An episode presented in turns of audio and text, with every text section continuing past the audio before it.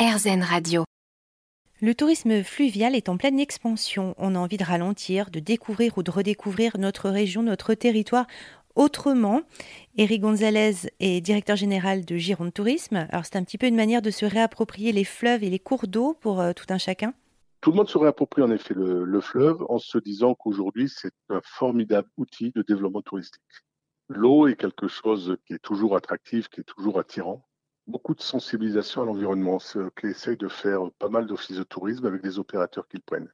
Parce que quand vous êtes sur l'estuaire, quand vous êtes sur la Dordogne, quand vous êtes sur la Gironde, il y a un paysage magnifique et très très riche du point de vue de la biodiversité.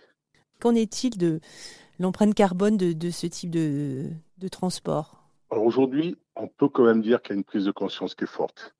Sur les péniches, pour les croisières de plusieurs jours et sur les bateaux promenades à la journée, Bordeaux a déjà commencé à équiper de bornes électriques les pontons de façon à ce que les péniches ne soient plus obligés de laisser tourner les moteurs pour l'ensemble des frigos, tout ce qui est production d'électricité.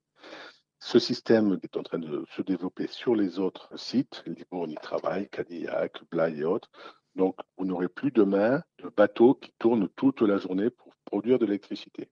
Toutes les communes qui aujourd'hui, lorsqu'elles aménagent les quais, aménage des bornes électriques, aménage la récupération des déchets, parce que là aussi, vous avez des, bien sûr, les gens mangent, les gens consomment, donc la production de déchets, il y a des systèmes de récupération des déchets.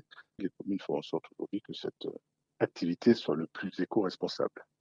Éric Gonzalez, directeur général de Gironde Tourisme. Rendez-vous sur le site gironde-tourisme.fr pour retrouver des idées de tourisme fluvial pour cet été.